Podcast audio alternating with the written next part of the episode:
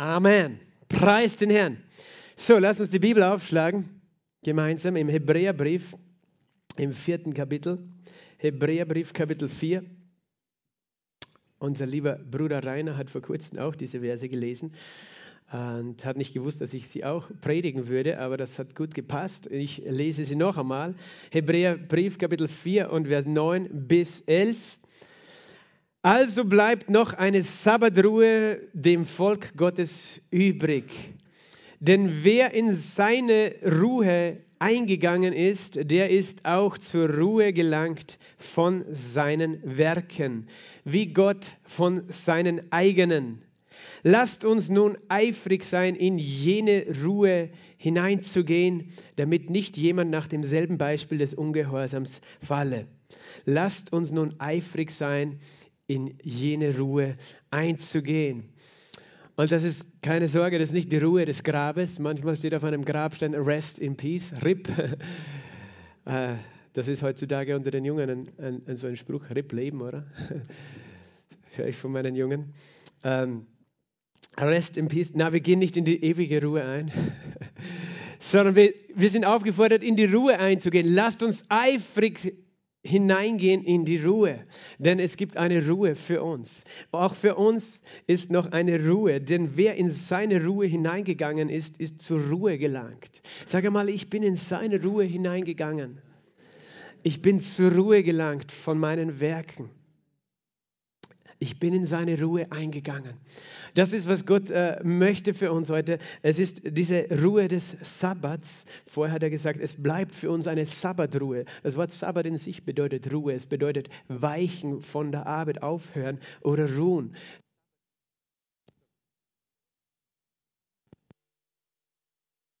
Sabbatruhe. Also es, es, das bedeutet ruhen.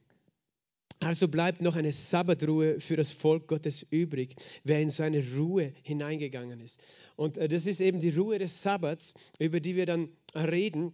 Und wir lesen noch dazu auch aus dem Lukas-Evangelium, aus dem 13. Kapitel.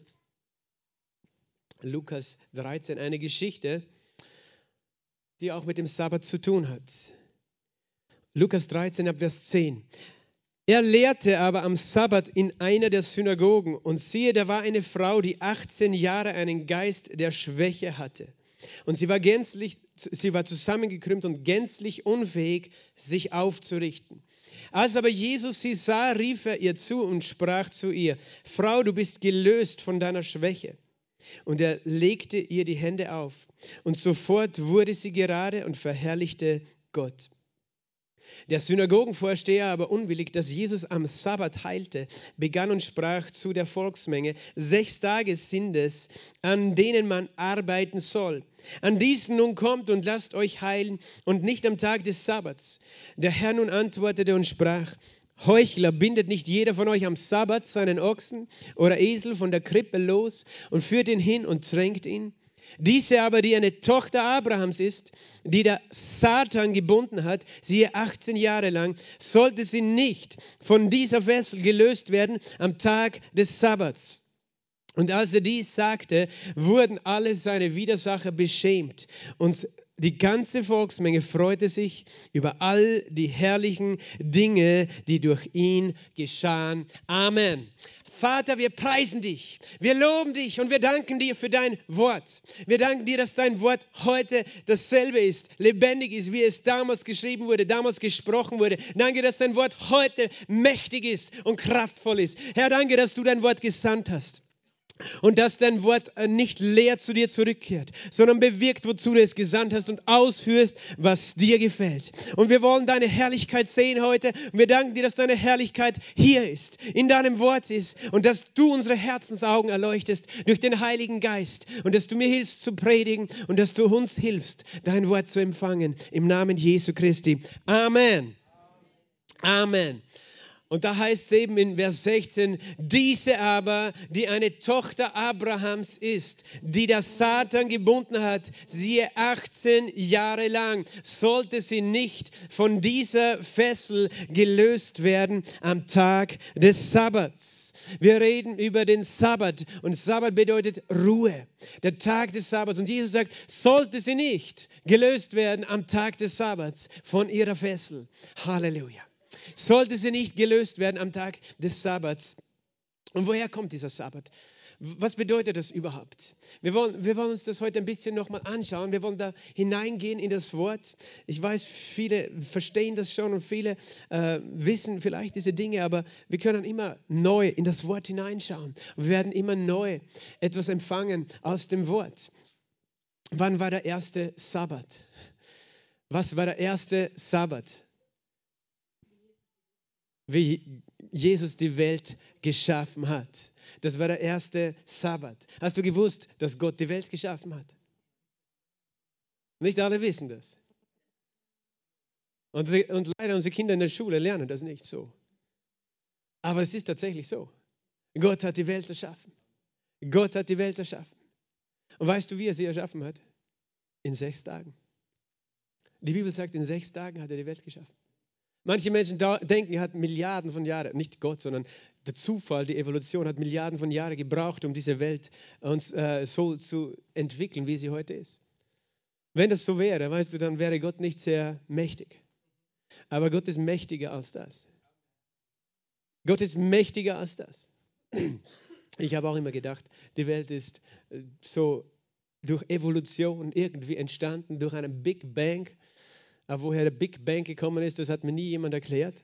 Aber Hauptsache, es war ein Big Bang. Aus nichts wurde etwas. Und auf eine Art und Weise stimmt, aus nichts wurde etwas, aus nichts Materiellem wurde etwas Materielles, weil Gott sagt, er hat die Welten bereitet durch das Wort Gottes, durch das Wort Gottes, sodass das, was sichtbar ist, nicht aus Erscheinendem, nicht aus Materie geworden ist, sondern Gott sprach. Halleluja. Gott sprach und das war der Big Bang, dass Gott gesprochen hat. Aber Gott war es, der gesprochen hat. Und er hat nicht ein, eine Milliarde Jahre gebraucht oder fünf Milliarden Jahre, sondern sechs Tage hat er gesprochen. Halleluja. Sechs Tage hat er gesprochen. Und das sind sechs buchstäbliche Tage. Manche diskutieren dann darüber und sagen, ah, sechs Tage, das ist viel zu kurz, so schnell geht das nicht. Vielleicht waren es 6000 Jahre, weil die Bibel sagt, sagt 1000 Jahre sind ein Tag. Aber weißt du, diese sechs Tage der Schöpfung, da heißt es immer, es wurde Abend, es wurde Morgen, es wurde Abend, es wurde Morgen der erste Tag, der zweite Tag, der dritte Tag. Das war Abend und es war Morgen. Und ich weiß, ich weiß, dass ich manche Leute provoziere, wenn ich so spreche. Aber ich tue das ganz bewusst, dich provozieren. Weil ich möchte dich fragen, was glaubst du eigentlich, wer Gott ist? Ist ja für dich ein Gott, der nicht fähig ist, die Welt zu schaffen in sechs Tagen. Dann, weißt du, je, je kleiner wir Gott machen in unseren Gedanken, in unserem Herzen, desto weniger kann er auch tun in unserem Leben weil wir ihn begrenzen durch unseren Unglauben. Und darum fordere ich dich heraus, zu glauben, was die Bibel sagt. In sechs Tagen hat er die Welt geschaffen. Denn in sechs Tagen, das steht auch im 2. Mose 31, 17, denn in sechs Tagen hat er die Himmel und die Erde gemacht. Am siebten Tag aber hat er geruht und Atem geschöpft. In sechs Tagen hat er die Welt geschaffen. Wir haben einen mächtigen Gott. Wir haben einen mächtigen Gott. Ich weiß, dass das auch viele nicht mit ihrem, ja, mit ihrem Hirn zusammenbringen. Wenn das nämlich wahr ist, weißt du dann, wie alt ist die Erde, die, auf der wir leben, gemäß der Bibel? 6000 Jahre. Es waren 4000 Jahre von Adam bis Christus und 2000 von Christus bis heute, 6000 Jahre. Es ist interessant, oder? Und tatsächlich sagt die Bibel, 1000 Jahre sind bei Gott wie ein Tag. Also aus Gottes Perspektive sind jetzt sechs göttliche Tage vergangen. Das heißt, was folgt nach sechs Tagen? Der siebte Tag, oder? Und was war der siebte Tag? Am siebten Tag ruhte Gott von all seinen Werken. Genesis Kapitel 2, also erste Buch Mose Kapitel 2, Vers 3. Ah, lesen wir Vers 1 bis 3. So wurden die Himmel und die Erde und all ihr Heer vollendet. Sage mal, vollendet. Vollendet. So wurde die Himmel und alle Heer vollendet. Und Gott vollendete am siebten Tag sein Werk, das er gemacht hatte. Und, hör zu, er ruhte am siebten Tag von all seinem Werk, das er gemacht hat. Er ruhte am siebten Tag von all seinem Werk. vorher haben wir gelesen, er hat auch Atem geschöpft. Weißt du warum? Weil wenn, während du sprichst, atmest du aus. Und nach, nach sechs Tagen hat er dann Pause gemacht und wieder eingeatmet. Er hat Atem geschöpft. Er hat Atem geschöpft, aber weißt du, er hat nicht Atem geschöpft, weil er so K.O. war. So richtig fertig. Er hat nicht geschwitzt und, und gebuddelt, weißt du, wie jemand, der allein sein Haus baut und die Ziegel schleppt oder eben mit der Schaufel grabt. So hat er nicht äh, geschwitzt sozusagen und, und, und war nicht fertig und müde, so wie wir das manchmal sind nach einer Arbeitswoche, sondern warum hat er geruht? Weil er fertig war. Er war fertig, aber nicht fertig. er war fertig im Sinn von, er hat es fertig gemacht. Er hat es vollendet. Er hat es vollendet. Was hat er vollendet? Seine Schöpfung. Gott hat seine Schöpfung vollendet. Und weißt du, wie er sie vollendet hat? Das steht ein paar Verse davor im Vers 31 des ersten Kapitels. Es heißt, es geschah so und Gott sah alles, was er gemacht hatte. Und siehe, es war sehr gut. Es war sehr gut. Weißt du, wie gerne ich das gesehen hätte, wie Gott die Welt geschaffen hat? Ich wäre wirklich gern dabei gewesen. Ich wäre wirklich gern dabei gewesen.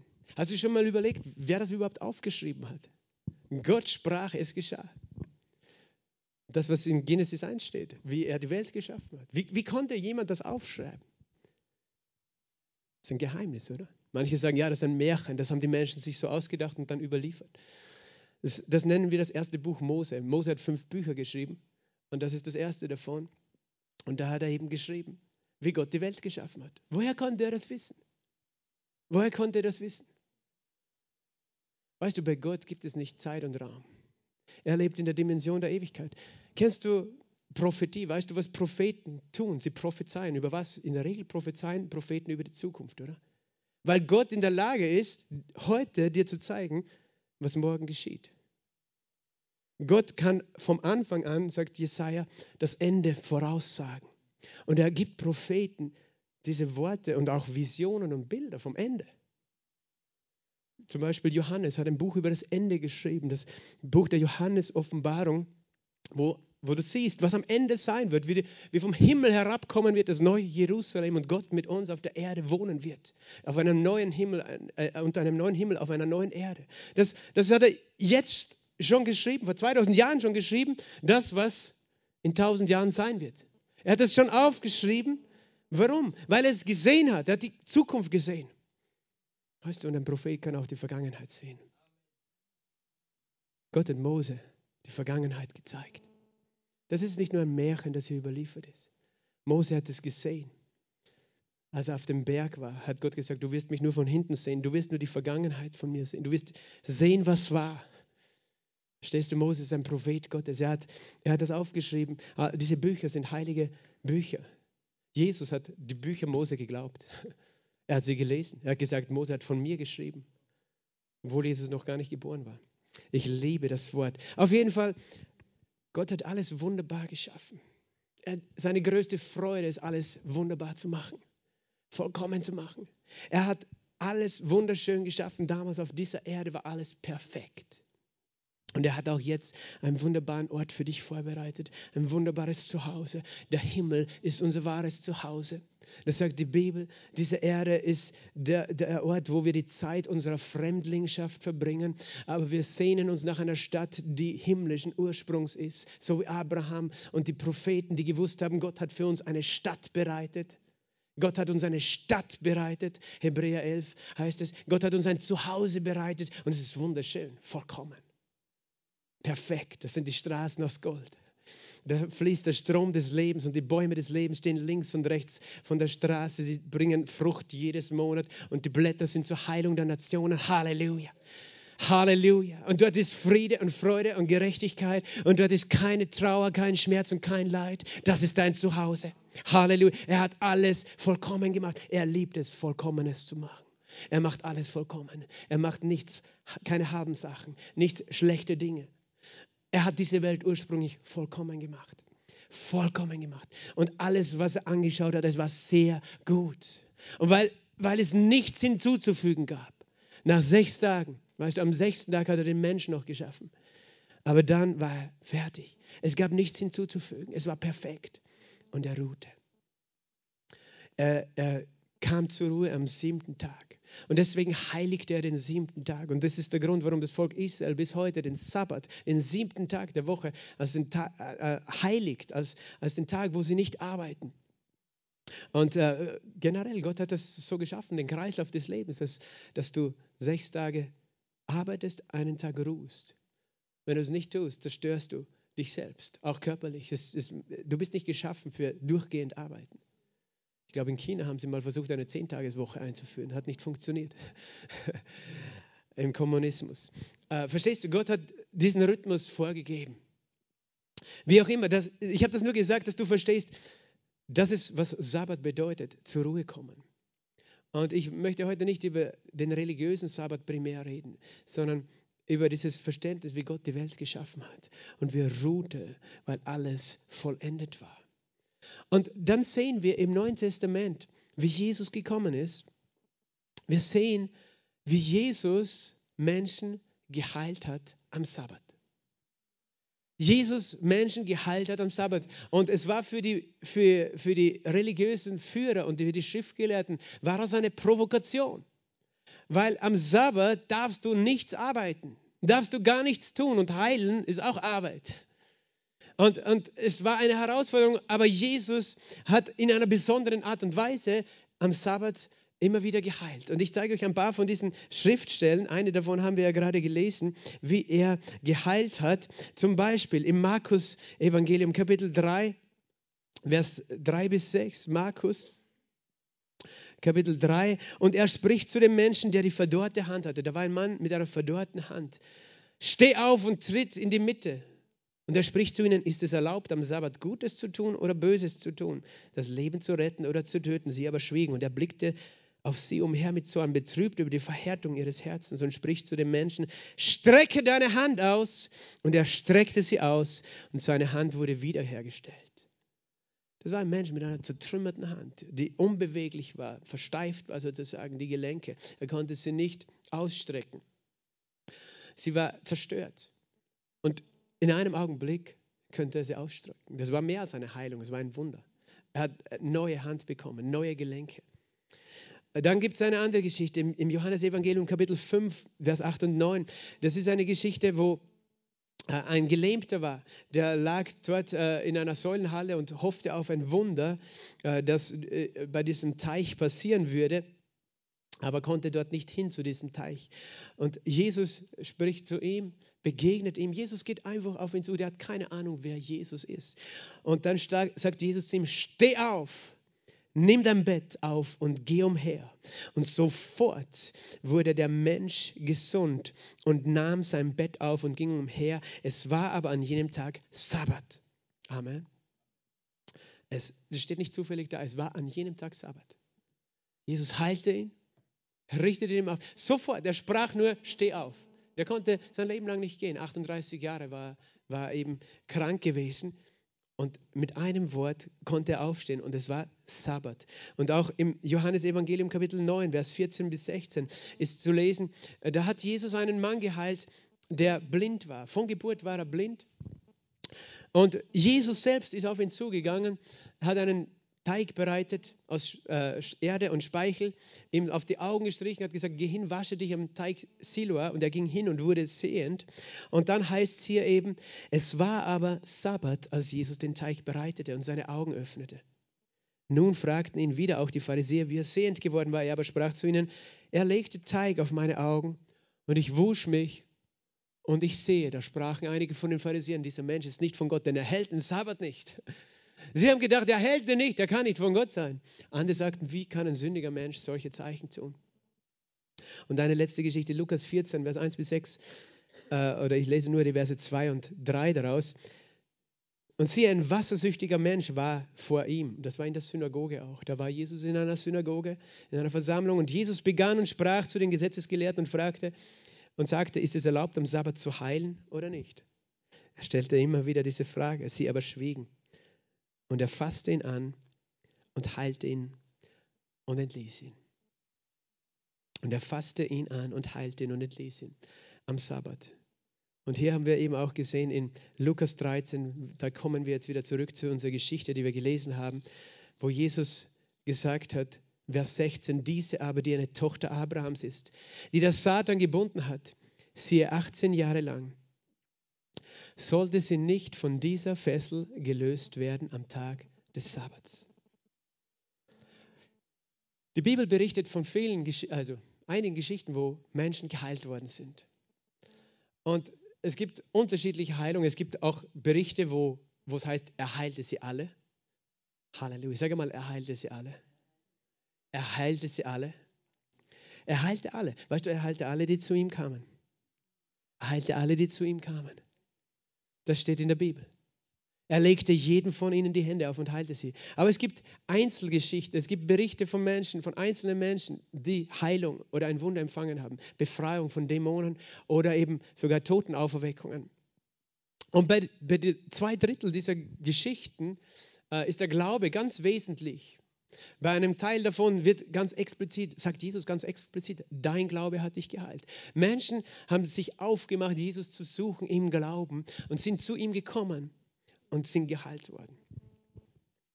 Aber diese Heilungen, die am Sabbat passiert sind, die sind anders. Weißt du, was die alle gemeinsam haben? Bei diesen Heilungen hat nicht der Kranke die Initiative ergriffen. Bei diesen Heilungen hat nicht der Kranke schon vorher Glauben gehabt und Jesus gesucht, sondern bei diesen Heilungen hat Jesus die Initiative ergriffen und ist hingegangen und hat etwas getan, weil Sabbat war. Und er hat uns eine Botschaft hinterlassen, weil er gesagt hat, es ist Sabbat. Sollte sie nicht genau am Sabbat geheilt werden. Halleluja. Das ist ein Geheimnis drin. Das wollen wir heute ein bisschen anschauen, dieses Geheimnis. Es beginnt eben in Lukas 13,10. Er lehrte am Sabbat in einer der Synagogen. Jesus lehrte am Sabbat in der Synagoge. Ich erinnere wieder, das Volk Israel, die Juden, die hatten die Gewohnheit, jeden Sabbat in die Synagoge zu gehen. Synagoge bedeutet nichts anderes als Versammlungsort, Versammlung. Sie kamen zusammen und beteten, beteten Gott an und lasen aus der Tora, hörten das Wort. Sie bekamen auch eine Auslegung der Tora. Sie, das war, was sie jeden Sabbat gemacht hat. Das war, was Jesus von klein auf gelernt hat. Das Wort Gottes zu hören, ähm, zu lesen, zu beten. Eine gute Gewohnheit. Und es war immer am Sabbat, wenn alles andere zur Ruhe gekommen war. Es ist gut, wenn wir uns versammeln und zur Ruhe kommen. Weil wenn wir zur Ruhe kommen, dann hat Gott die Möglichkeit, zu uns zu sprechen. Und Gott möchte zu uns sprechen. Er möchte zu uns sprechen, aber es funktioniert schwierig, wenn wir nicht an dem Ort der Ruhe sind. Es funktioniert schwierig, wenn du nicht an dem Ort der Ruhe bist, dass du Gott hörst. Und Gott möchte dich zur Ruhe bringen. Er möchte dich zur Ruhe bringen. Er möchte dich einmal in der Woche auf jeden Fall zur Ruhe bringen, aber nicht nur. Manche, weißt du, ich werde jetzt nicht eine Diskussion darüber anfangen. Manche Christen diskutieren bis heute mit mir, warum wir nicht am Sabbat Gottesdienst feiern, sondern am Sonntag. Ich sage mal ganz, ganz einfacher Grund. Am Sonntag haben alle frei. Fast alle, nicht alle. Es ist viel einfacher am Sonntag als am, am Samstag, wenn die Leute frei haben. Aber nicht nur das. Die Christen haben immer am ersten Tag der Woche sich versammelt. Warum? Weil Jesus am ersten Tag der Woche auferstanden ist. Und sie haben diesen Tag markiert. Und das war ein Wechsel. Ich werde nicht darüber diskutieren. Du darfst gerne auch am Sabbat Gottesdienst feiern, das ist kein Problem. Aber ich weiß, dass die Christen haben diesen ersten Tag der Woche markiert als der Tag, an dem Jesus auferstanden ist und sind dort zusammengekommen. Die von denen, die Juden waren, die haben wahrscheinlich am, am Sabbat trotzdem nicht gearbeitet, sicher nicht. Aber wie auch immer, äh, wir sind heute zusammen und heute ist der Tag unserer Ruhe. Aber nicht nur heute soll der Tag der Ruhe sein. Jeden Tag. Lasst uns eifrig sein, in jene Ruhe hineinzugehen. Lasst uns eifrig sein, in der Ruhe zu leben. Weißt du, dein Sabbat soll heute, morgen, übermorgen, Montag, Dienstag, Mittwoch, Donnerstag, Freitag sein. Halleluja, der Pastor hat gesagt, ich brauche nicht mehr arbeiten. Nein, das habe ich nicht gesagt. Ich meine eine andere Ruhe und die werden wir anschauen. Jeden Tag dürfen in dieser Ruhe leben. Es ist gut, einen Tag in der Woche nicht zu arbeiten, aber es ist gut, jeden Tag in der Ruhe zu leben, von der Jesus geredet hat. Am Sabbat, weil an diesem Ort hörst du seine Stimme hörst du seine Stimme und lehrt er dich und er lehrt uns. Und an diesem Tag, an diesem Sabbat, wo er in der Synagoge war, als alle geruht haben von ihrer Arbeit, siehe, da war eine Frau, die 18 Jahre einen Geist der Schwäche hatte. Und sie war zusammengekrümmt und gänzlich unfähig, sich aufzurichten. Also da war diese Frau, ähm, 18 Jahre geplagt von einem Geist der Schwäche. Das hat sich dadurch ausgedrückt oder ihr Symptom war das, dass sie gebeugt war, dass sie einen Buckel hat, sagt man vielleicht. Sie konnte sich gar nicht aufrichten, ihr Blick war nach unten. Und Jesus oder die Bibel eigentlich lehrt uns in dem Fall, der Grund dahinter war ein Geist der Schwäche. Geist der Krankheit könntest du es auch übersetzen, ein Geist der Krankheit. Das ist ein dämonischer Geist. Jetzt sei vorsichtig, nicht jede Krankheit wird von einem dämonischen Geist ausgelöst, okay? Es gibt ganz verschiedene Ursachen von Krankheiten, körperliche, seelische und geistliche. Aber in diesem Fall war es eine geistliche Ursache. Und es ist auch gut, dass wir das wissen, weil manchmal die Ärzte haben keine Ahnung, woher die Symptome kommen. Und manchmal ist es nicht, weil dein, mit deinem Körper sozusagen was äh, nicht passt. Ich meine, du merkst es, du hast Schmerzen vielleicht, aber die Ärzte finden es nicht. Oder äh, in der Seele, sondern es ist eine geistliche Sache, ein Dämon. Wir brauchen keine Angst haben vor diesen Dingern. Aber hier steht es eben klar, schwarz auf weiß. Und sie war unfähig, sich aufzurichten. Sie war 18 Jahre lang gebunden. Nichts in der Bibel steht zufällig 18. Äh, 18 repräsentiert drei Zahlen, nämlich 6 plus 6 plus 6. 6, 6, 6. Und 6 ist die Zahl des Menschen. Des Menschen, der am sechsten Tag geschaffen wurde. Und 6 ist auch die Zahl, sechs Tage soll der Mensch arbeiten, am siebten soll er ruhen. Das Tage symbolisiert die eigene Kraft, die eigene Leistung. Darum ist dreimal die 6 sozusagen repräsentiert die menschliche Leistung und darum ist diese Zahl auch im, im, im Buch der Offenbarung die Zahl des Antichrist. Weil was, wer ist der Antichrist? Das ist der, der sich gegen Gott erhebt. Es ist der Mensch, der sagt, ich brauche Gott nicht. Ich bin selber stark. Ich habe menschliche Kraft. Ich, habe, ich bringe menschliche Leistung. Das ist das, das Symbol dahinter. Aber in diesem Kontext geht es eben darum, dass es der Mensch ist, der werkt, der leistet, der, der seine eigene Kraft einsitzt. Und diese Frau war eben 18 Jahre gebunden und unfähig, sich aufzurichten. Als aber Jesus sie sah, rief er ihr zu und sprach zu ihr. Das ist eben das Wunderbare in dieser Geschichte. Hier hat Jesus die Initiative ergriffen. Er hat, diese Frau ist nicht zu ihm gekommen. Die hätte gar nicht die Möglichkeit gehabt. In der Synagoge, da waren Frauen und Männer getrennt in der Sitzordnung. Die Frauen, die waren äh, abgetrennt von dem großen Versammlungsraum. Es war ja auch immer äh, dieses Thema, dass eine Frau unrein sein könnte in, in der Zeit ihrer Periode. Und deswegen, dass da ja keine Verunreinigung stattfinden würde. Sie waren abgesondert, sie waren sozusagen weiter weg, äh, äh, hinten sozusagen. Aber Jesus hat sie gesehen. Jesus hat diese Frau gesehen und sie war zusammengekrümmt, sie war klein, wahrscheinlich gebeugt. Jesus hat sie gesehen. Jesus sieht dich. Jesus sieht dich. Jesus sieht dich. Ich spreche zu jemandem heute. Sag das einmal selbst. Jesus sieht mich. Er sieht mich. Er weiß genau, was du gerade empfindest. Er sieht Dinge, die niemand anders sieht. Er sieht genau, was du denkst, was du fühlst, wo deine Schmerzen sind. Er sieht es.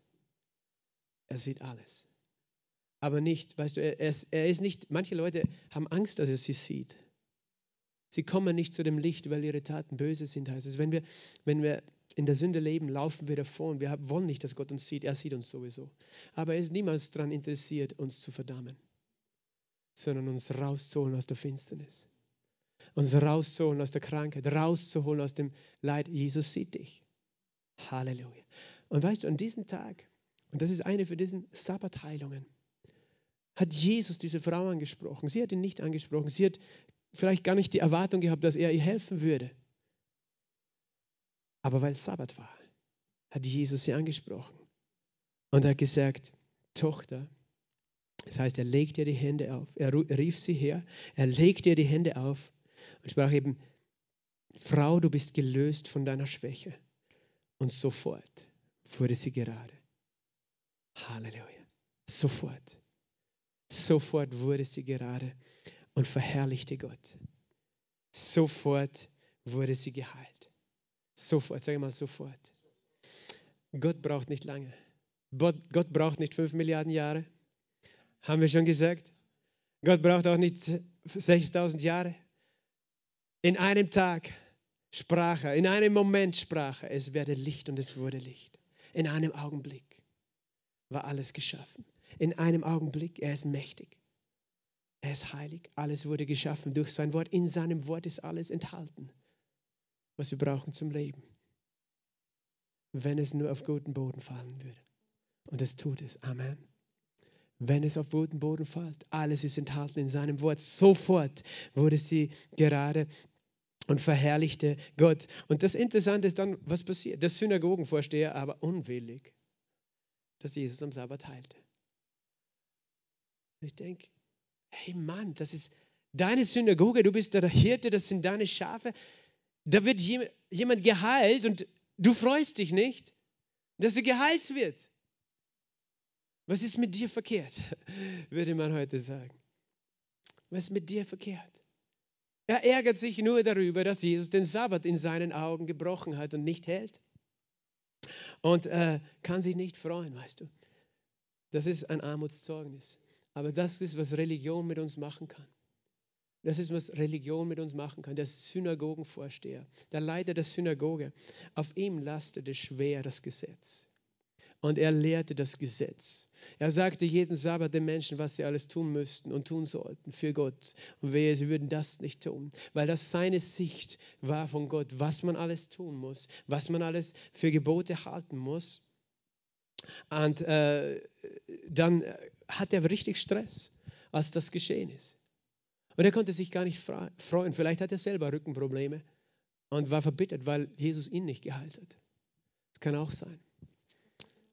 Das kann auch mit uns passieren, dass wir manchmal verbittert sind, weil jemand anders geheilt wird, aber du nicht. Jemand anders gesegnet wird, aber du nicht. Und diese Verbitterung kommt daher, dass wir denken, eigentlich hätte ich das mindestens genauso verdient oder mehr. Und genau dort ist die Lüge zu Hause. Weil verdient hat es niemand. Verdient hat es niemand.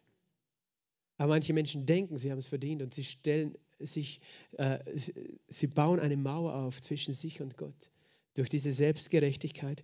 Und dieser Synagogenvorsteher, der sprach zu der Volksmenge, sechs Tage sind es, an denen man arbeiten soll, an diesen nun kommt und lasst euch heilen und nicht am Tag des Sabbats.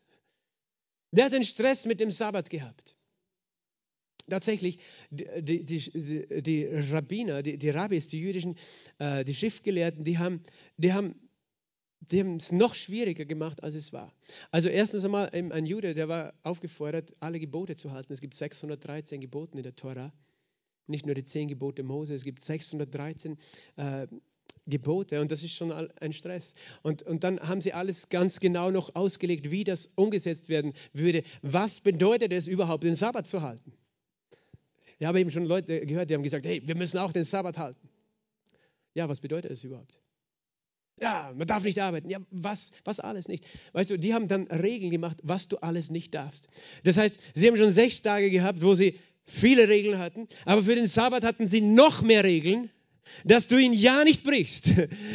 Und das darfst du nicht und das darfst du nicht und das. Weißt du, die, bis heute, äh, die, die, die Oberrabbiner, die, die geben genau die Uhrzeit auf die Minute genau an, jeden Freitag, wann der Sabbat beginnt.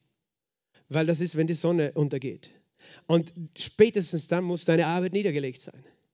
Und dass du ja nicht äh, da sozusagen über die Zeit gehst, die machen das auf die Minute genau. Dass sie den Sabbat halten. Das heißt, der Sabbat, wozu ist er gegeben? Zur Ruhe zu kommen von den Werken. Sie haben ihn zu einem noch schwierigeren Werk gemacht. Obwohl wohl noch immer ein, ein Segen auch drin ist, weil, weißt du, sie haben auch Regeln wie, du darfst am Sabbat nicht äh, über deine Arbeit reden und, und, und, über deine Pläne, deine beruflichen. Nein, weil der Herr will, dass dein Geist zur Ruhe kommt. Der Gedanke dahinter von Gott, der war immer gut. Aber was Menschen daraus gemacht haben, war eine Last, eine Last des Gesetzes. Eine Last des Gesetzes, die so weit gegangen ist, dass sie nicht einmal erlaubten, dass jemand geheilt würde von Jesus, wenn Sabbat ist. Verstehst du, sie hatten Stress äh, mit dem Sabbat. Und äh, das ist wo Gott uns nie haben wollte. An einem Ort, wo wir Stress haben.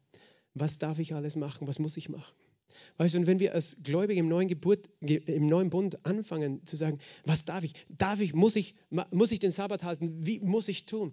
Weißt du, dann gehst du zurück von deiner Erlösung in die Gna äh, unter ein Gesetz, was du alles tun musst. Und ich, ich verstehe mich nicht falsch. Ich weiß, wenn Jesus wiederkommt und 7000 Jahre hier herrscht, dann wird es nicht mehr der Sonntag sein, sondern der Sabbat. Die Sabbate werden gefeiert werden im tausendjährigen Reich. Das redet äh, das Neue Testament davon.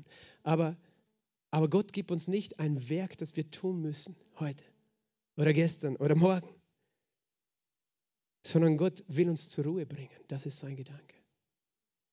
Sein Ziel ist, dich und mich zur Ruhe zu bringen. Und nicht den Tag der Ruhe noch zu einem größeren Stress zu machen. Noch zu einem größeren Stress zu machen, als, äh, als es ist. Und ah, was darfst du und was darfst du nicht. Jesus hat, hat ja auch, wir haben ja diese Heilungen schon gelesen, die er getan hat am Sabbat. Und einer davon war der Gelähmte, haben wir gesagt. Und auf den hat er Bezug genommen. Im Johannes-Evangelium Kapitel 7 ähm, hat er eine Aussage gemacht in Vers 23. Johannes 7, Vers 23. Wenn ein Mensch die Beschneidung am Sabbat empfängt, damit das Gesetz Mose nicht aufgehoben wird, wieso zürnt ihr mir, dass ich einen ganzen Menschen gesund gemacht habe am Sabbat? Und er gibt ihnen eine harte Nuss zum Knacken. Weil es tatsächlich so im jüdischen Gesetz war, am achten Tag muss ein Kind beschnitten werden, ein jüdisches Kind, ein männliches, damit es eintritt in den Bund Abrahams, in den Bund des Gesetzes aber auch, durch die Beschneidung. Das ist auch so eine Sache. Wenn du den Sabbat halten willst, dann als Mann, dann lass dich zuerst beschneiden. Weil das gehört dazu.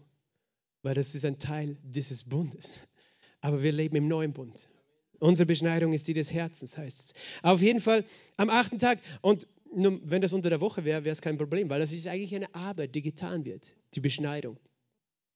Aber wenn, wenn am achten Tag zufällig Sabbat ist, dann hast du ein Problem. Dann hast du nämlich das eine Gebot, das sagt, du musst am achten Tag das Kind beschneiden und das andere Gebot, das sagt, aber wenn das Sabbat der achte Tag ist, als Sabbat musst du ruhen. Und dann, wenn die zwei Gesetze nebeneinander stehen, welches Gesetz triumphiert, welches wird dann angewandt? Das Kind wird trotzdem beschnitten, obwohl, achtet, obwohl Sabbat ist. Das ist, was Jesus hier angesprochen hat. Und er sagt, es gibt etwas Größeres als dieses Nichtarbeiten am Sabbat. In dem Fall redet er von dem Bund, in dem dieses Kind eintritt, was größer ist als das Gesetz. Und das ist ein prophetischer Hinweis. Das, was Jesus tun würde, der Bund, der neue Bund, ist größer, triumphiert über den Bund des Gesetzes. Und er sagt, wenn das schon möglich ist, ein Kind zu beschneiden am achten Tag, warum habt ihr dann ein Problem, wenn ich einen ganzen Menschen gesund mache am Sabbat?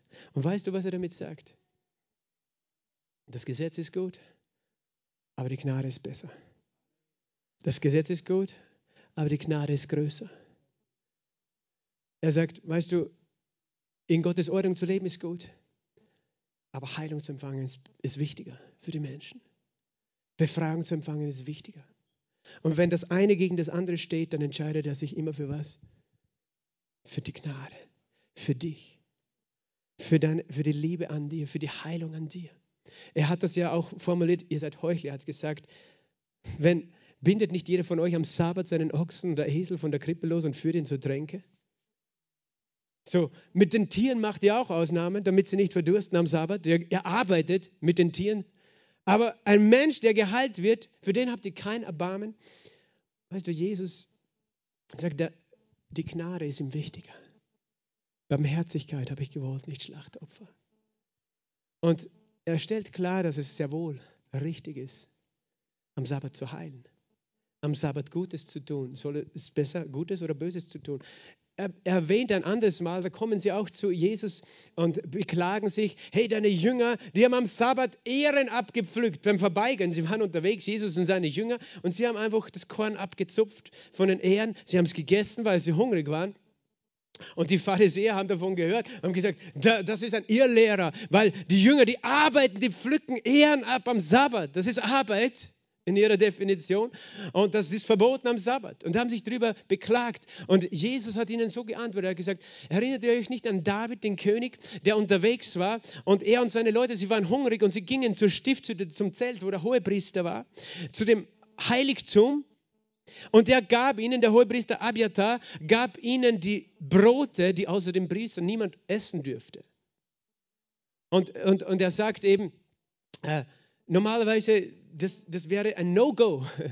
Das ist auch interessant, weil der Priester hatte auch gewisse Dienste trotzdem am Sabbat zu tun und entheiligte den Sabbat nicht. Zum Beispiel musste er das Brot jeden Sabbat, äh, es, es, äh, in der jüdischen Heiligtum, in der Stiftshütte, da gibt es einen Tisch, das ist der Schaubrottisch.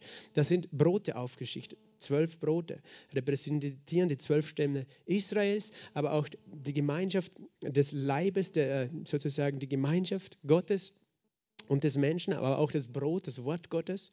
Und diese Priester wurden gebacken, wurden da hineingetragen von dem Priester, wurden eine Woche dort liegen gelassen und nach einer Woche wurden sie ausgetauscht. Und der, der Priester durfte diese Brote essen. Das war dann seine Speise. Du denkst, der arme Priester er bekam jede Woche altes, trockenes Brot. Aber das ist das Geheimnis, dass die Überlieferung sagt, diese Brote waren nach einer Woche noch warm und frisch. Jede Woche. Das war, das war eins der, es gab mehrere, ich glaube zwölf Wunder, die regelmäßig im Tempel passiert sind. Das war eins davon, dass die Brote immer frisch waren. Also das Wort Gottes ist immer frisch.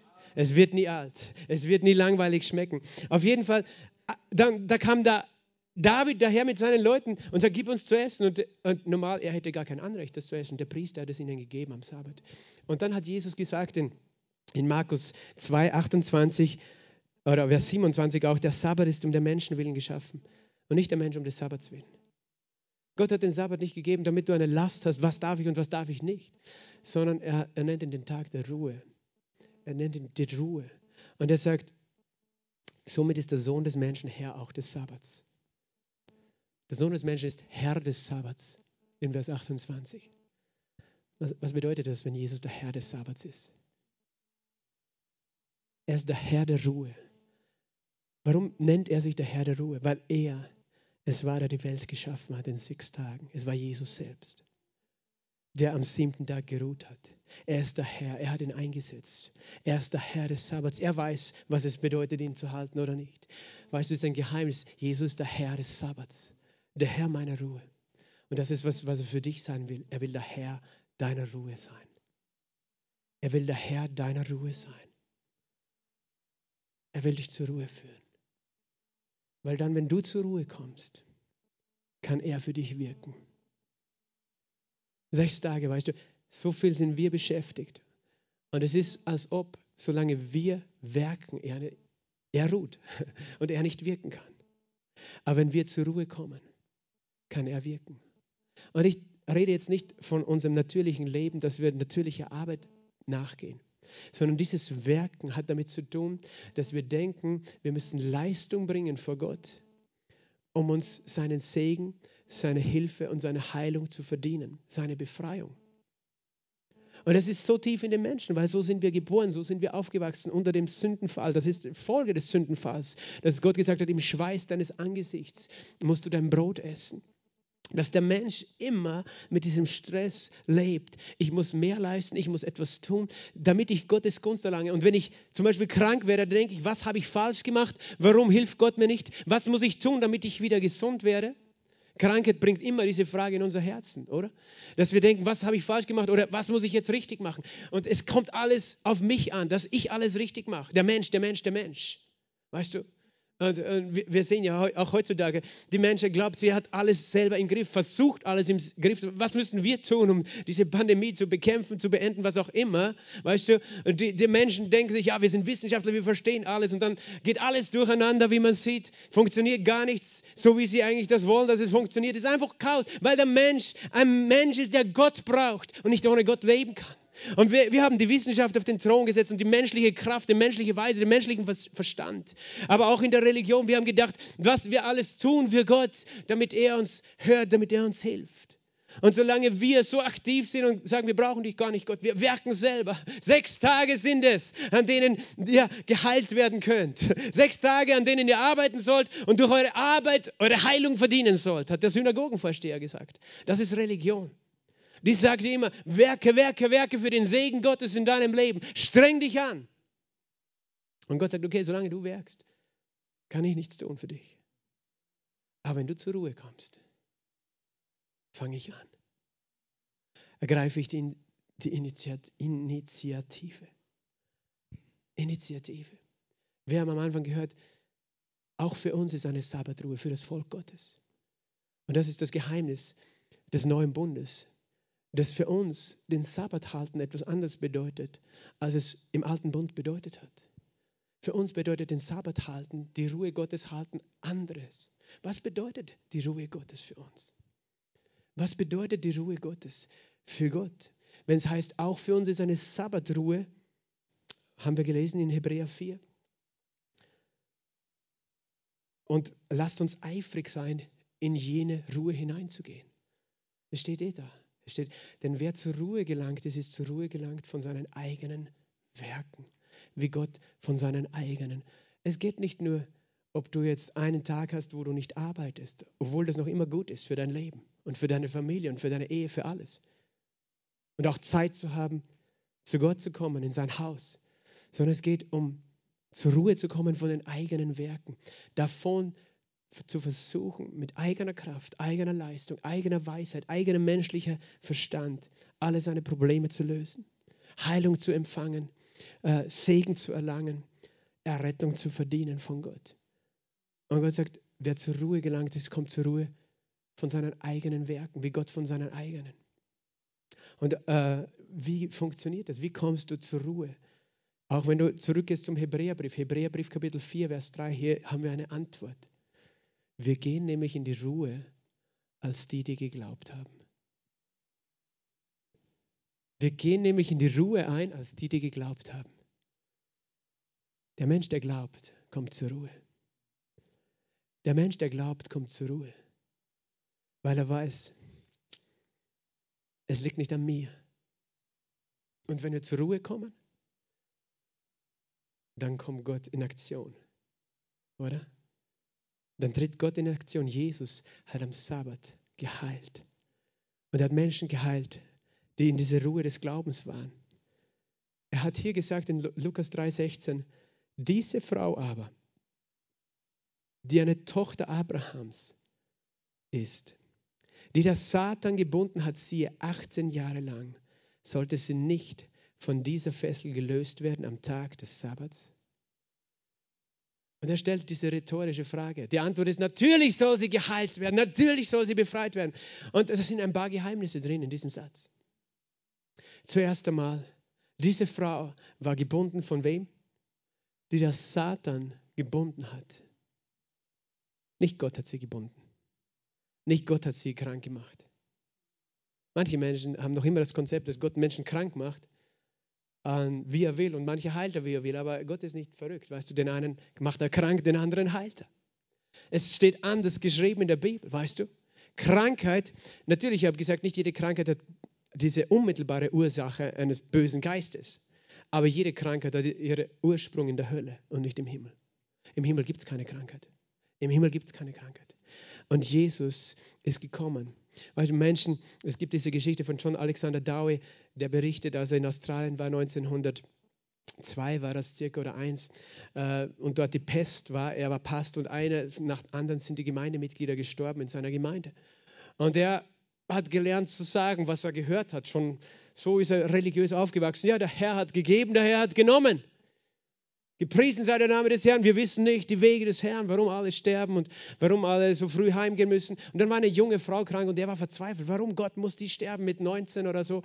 Und Gott hat ihm geführt zur Apostelgeschichte 10, 38, hat aufgeschlagen und gelesen. Jesus von Nazareth, wie Gott ihn gesalbt hat mit Heiligen Geist und mit Kraft. Der ging umher und tat wohl und heilte alle, Halleluja, die von dem Teufel überwältigt waren. Jesus hat alle geheilt und alle, die er geheilt hat, waren von dem Teufel überwältigt. Apostelgeschichte 10, 38, vielleicht kannst du das noch raussuchen. Er heilte alle, die von dem Teufel überwältigt waren. Weil Gott ist es nicht, der dich überwältigt hat in deinem Leben. Verstehst du? Wir haben einen Feind. Wir haben einen Feind, der will Menschen überwältigen. Der Dieb kommt zu stehlen, zu verderben und zu morden. Nicht nur Gesundheit will er dir rauben, deine Ehe will er dir rauben, deine Kinder will er dir rauben, deine Finanzen, alles will er rauben. Er will zerstören, weißt du, weil er dich hasst. Weil er weiß, wenn er dich angreift, dann greift er Gott an und er hasst Gott. Und er weiß, Gott liebt seine Kinder. Und, und Gott tut es weh, wenn seine Kinder leiden. Aber Jesus heilte alle, die von dem Teufel überwältigt waren. Das heißt, es ist ganz klipp und klar, woher die Krankheit allgemein gesagt kommt, von dem Teufel. Und in diesem Fall reden wir von einer Frau, die gebückt war. Und Jesus sagte, sollte sie nicht, die eine Tochter Abrahams ist. Und Jesus nennt sie eine Tochter Abrahams. Und weißt du, was er damit sagt? Sie ist eine Tochter, die glaubt. Die glaubt. Abraham glaubte.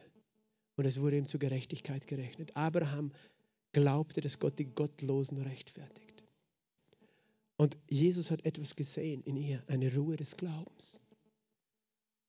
Eine Ruhe des Glaubens hat er gesehen, weil sie ihren Blick auf Jesus gerichtet hat. Und das hat sie in die Position gebracht, dass Jesus gesagt hat, sollte sie nicht genau, weil heute Sabbat ist, geheilt werden, gelöst werden. Weißt du, im, im jüdischen Kalender war gestern der Sabbat, nicht heute. Aber in Jesus ist jeden Tag der Sabbat, ist immer Sabbat. Was bedeutet der Sabbat im neuen Bund? Im neuen Bund bedeutet es, dass Gott zur Ruhe gekommen ist von seinen Werken. Von welchem Werk? Von seinem Erlösungswerk. Er hat ein Werk getan. Er hat ein Werk getan vor 2000 Jahren. Jesus ist gekommen, er trug all meine Schmerzen, all meine Krankheiten, allen Fluch. Es gibt nichts Böses, das Jesus nicht ans Kreuz getragen hat, das ich verdient hätte. Alles Leid, jede Krankheit, jede dämonische Macht, die uns angreift, alles hat Jesus erlebt dort am Kreuz. Und er ist gestorben in qualvoller Weise an meiner Stelle, ein für alle Mal. Er muss nie wieder diesen Tod erleiden, nie wieder dieses Kreuz tragen. Er hat alles getragen, er hat gewerkt, er hat gearbeitet, weißt du, für mich und für dich, für meine Heilung, wenn es steht geschrieben, durch seine Striemen bin ich geheilt worden.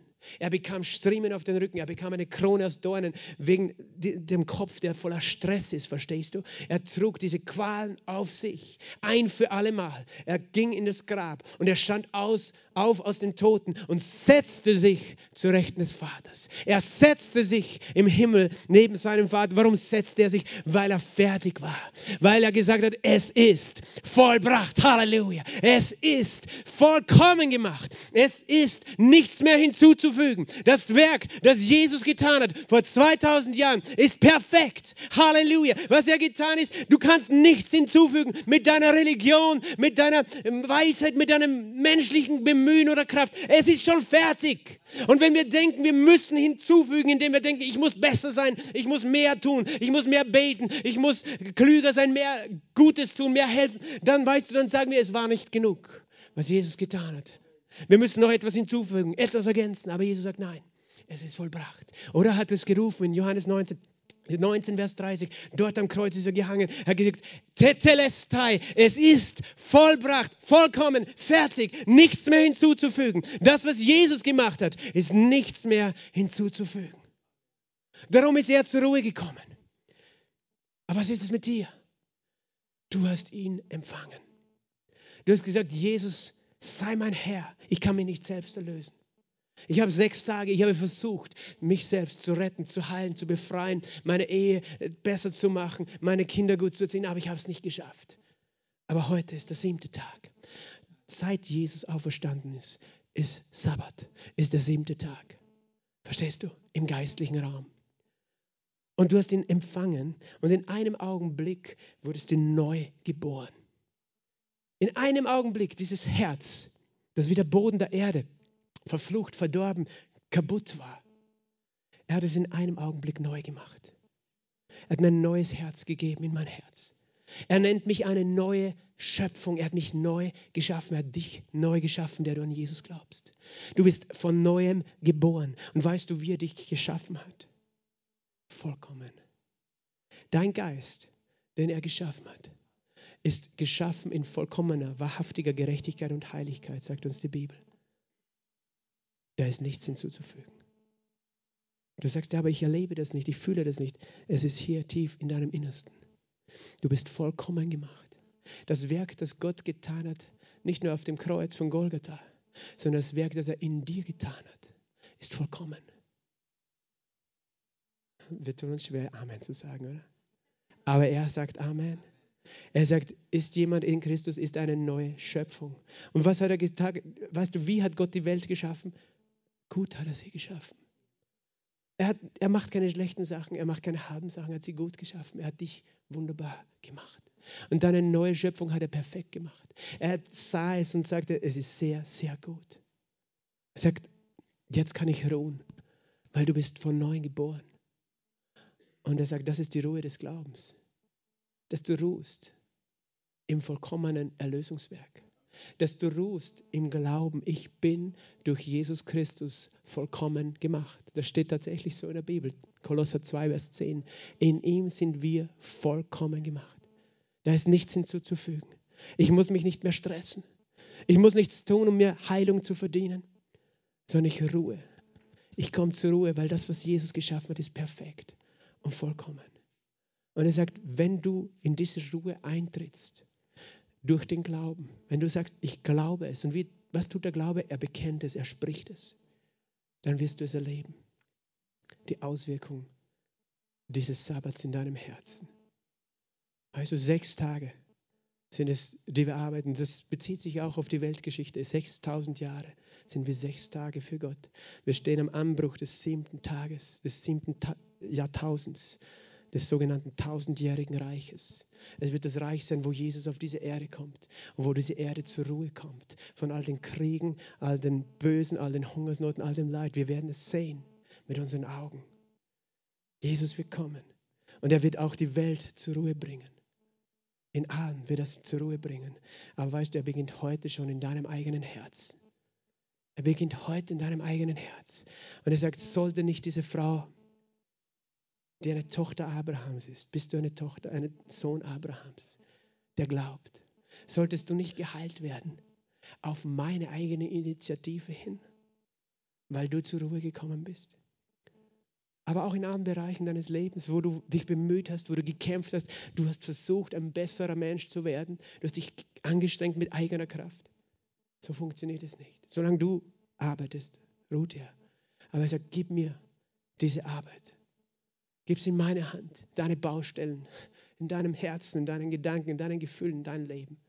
Komm du zur Ruhe und erlebe, glaube, dass ich dich vollkommen gemacht habe. Amen. Lass uns aufstehen gemeinsam.